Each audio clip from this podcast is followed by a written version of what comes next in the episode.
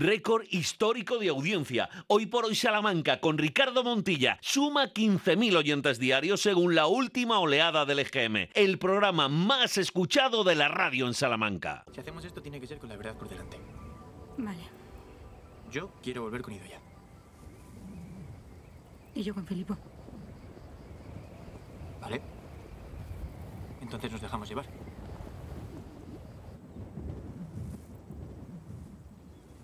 De momento yo me estoy sabiendo dejar llevar. Y que lo digas. Es, sin duda, una de las producciones más esperadas y que apenas le quedan unos días. El 28 de julio, la miniserie basada en las novelas de Elizabeth Benavent, Un cuento perfecto, llega a Netflix para todo el mundo y ahí tenemos la suerte de contar con uno de los nuestros, dejen que lo llamemos así, a nuestro Álvaro Mel, que ya nos escucha. Hola Álvaro, muy buenas. Hola, ¿qué tal, Ricardo? Enhorabuena por Enhorabuena más que por lo que ya hemos visto de un cuento perfecto, por esa trayectoria mm, con mesura, con esa exquisita preparación y por las ganas que le pones a cada proyecto. Cuéntanos algo de un cuento perfecto. Pues me gusta mucho porque es una, es una historia como una comedia romántica, pero no, no es el típico cliché de comedia romántica.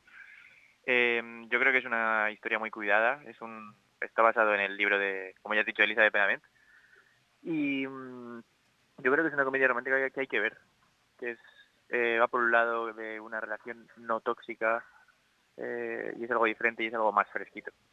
Estar al lado de grandes de la interpretación, porque claro, hemos dicho Ana Castillo, pero está la propia Ana Belén y bueno, un elenco muy importante. Eh, ¿Eso supone siempre una tensión especial o al final es de los que a través de, tu vida y de tu carrera ya has empezado a, bueno, a saber cómo ser esponja ¿no? y, aprender también de los grandes y los que llevan mucho tiempo? Yo siempre digo eso, ¿no? que, que al final Em, da igual qué compañeros tenga y compañeras que lo mejor que puedo hacer es aprender de ellos y de ellas. Con Ana Belén en este caso yo no tengo trama, mm. pero sí es verdad que, me parece me parece espectacular que esté en una serie conmigo una, una persona tan icónica.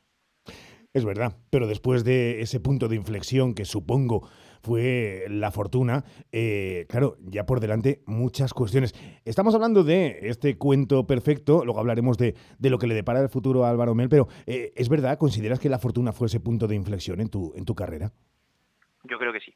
Yo creo que sí, también que, me dio tablas en cuanto a, pues eso, a, plantarme enfrente a lo mejor de Stanley Tucci y, seguir trabajando sin, sin temblar un poco. Difícil, trabajado, pero yo creo que sí que fue un punto de inflexión, tanto artística como personalmente.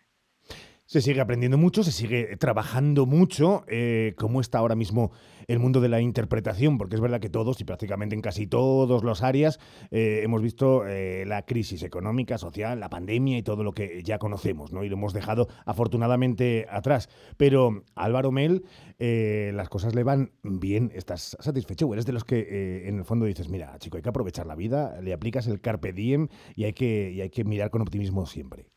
Yo creo que siempre se quiere trabajar más, ¿no? Sobre todo en este trabajo mm. que es tan intermitente, pero mm, sí que es verdad que, bueno, yo acabé de trabajar esta serie en, en enero. Mm. Y estoy de vacaciones, llevo seis meses de vacaciones ahora mismo, cinco o seis meses.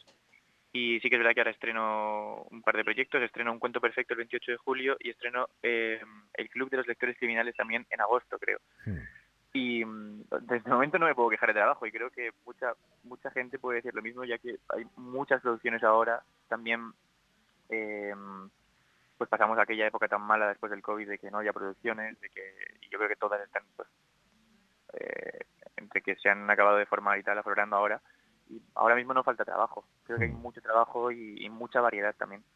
Cuando alguien, eh, y es uno de los eh, más seguidos dentro de su profesión, observa eh, en cualquier perfil de, Google eh, Álvaro Mel, es verdad que siempre te pone, eh, nos estamos en mundo de etiquetas, Álvaro, eso de actor, modelo, influencer, es como preguntarlo de a quién quieres más de tus tres hijos, nos consideramos ya más actor, más modelo, influencer, tienes un poco de todo, no quieres abandonar ninguna de las cosas porque dices, joder, es que son muchas las cosas a las que puedo aspirar y que me divierten.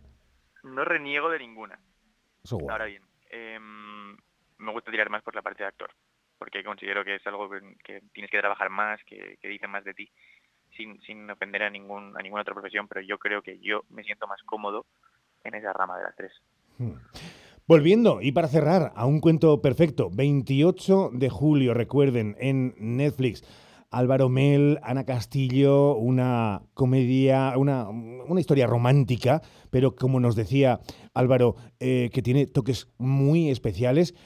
Para cualquier público, eh, Álvaro, aquellos que nos estén escuchando ahora mismo en el Hoy por Hoy, en la cadena SER, en Salamanca, y que tengan diversas edades, y más ahora que es verano, eh, ¿recomendada para, para cualquier público de la familia?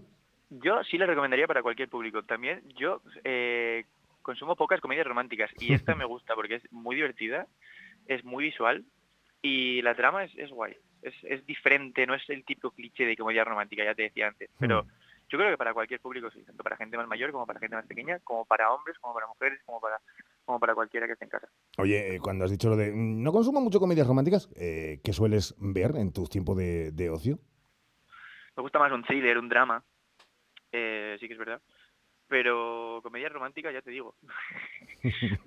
soy eh, No soy el público objetivo de comedia romántica, pero esta eh, me gusta, me divierte, me, me parece visual. Oye, eh, dices lo de. eh, y cuando, por ejemplo, te pones a, a ver o a, o a revisar, eh, pues no sé, la otra mirada, eh, la fortuna, eh, cualquiera de las producciones que has hecho, eres, ¿te metes muchos latigazos? ¿Eres demasiado autocrítico o intentas eh, separarte del personaje que interpretas y decirlo de como si no fuera yo? Voy a analizar, oye, este actor me gusta, eh, o no te metes mucha caña.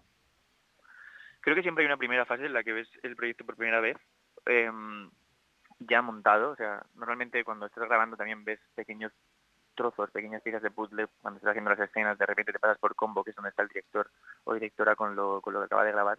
Y ahí ves un poco la escena. Pero luego, cuando hay una primera fase, es cuando lo ves montado ya el proyecto y te fustigas muchísimo.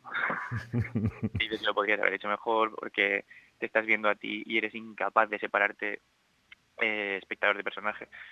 Pero luego, eh, cuando veo el producto total otra vez, es cuando empiezo a disfrutarlo como espectador, aunque sí que es verdad que lo, lo ves y como yo creo, buen profesional que haría todo el mundo, podrías, dices, podría haberlo hecho mejor aquí o, o podría haberlo hecho mejor de esta manera, pero tampoco sin castigarte demasiado.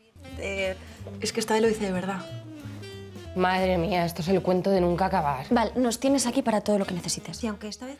Bueno, bueno, bueno, pues eh, sepan ustedes que es la mejor de las opciones ahora que vamos a estar a puntito de entrar en ese mes de agosto y ese cuento perfecto en Netflix con nuestro Álvaro Mel. Oye, mm, ¿vuelves mucho por Salamanca de vez en cuando, cuando te deja la vida, cuando te deja el ajetreo? Eh, ¿Pasas por aquí mucho? De vez en cuando y cuando puedo. Sí que es verdad que no voy más de dos o tres días porque al final la agenda es, es muy rara en el sentido de que hago un plan y me sale me sale un curro de lo que sea a los cuatro días, tampoco puedo hacer planes a largo plazo, tengo que hacerlos a corto plazo, escaparme ahí un fin de semana para ver a mi familia, Hmm. pero voy yendo, voy yendo y disfrutando de Salamanca que siempre es agradable. que estamos muy orgullosos de, de ti, de no solamente las cotas que se estás alcanzando, sino de tu felicidad. Y esa, en el fondo, y la felicidad de un charrito es la que compone la felicidad de esta nuestra Salamanca. Álvaro, enhorabuena y por delante toda la suerte del mundo. Un abrazo, amigo. Mil gracias Ricardo, un beso.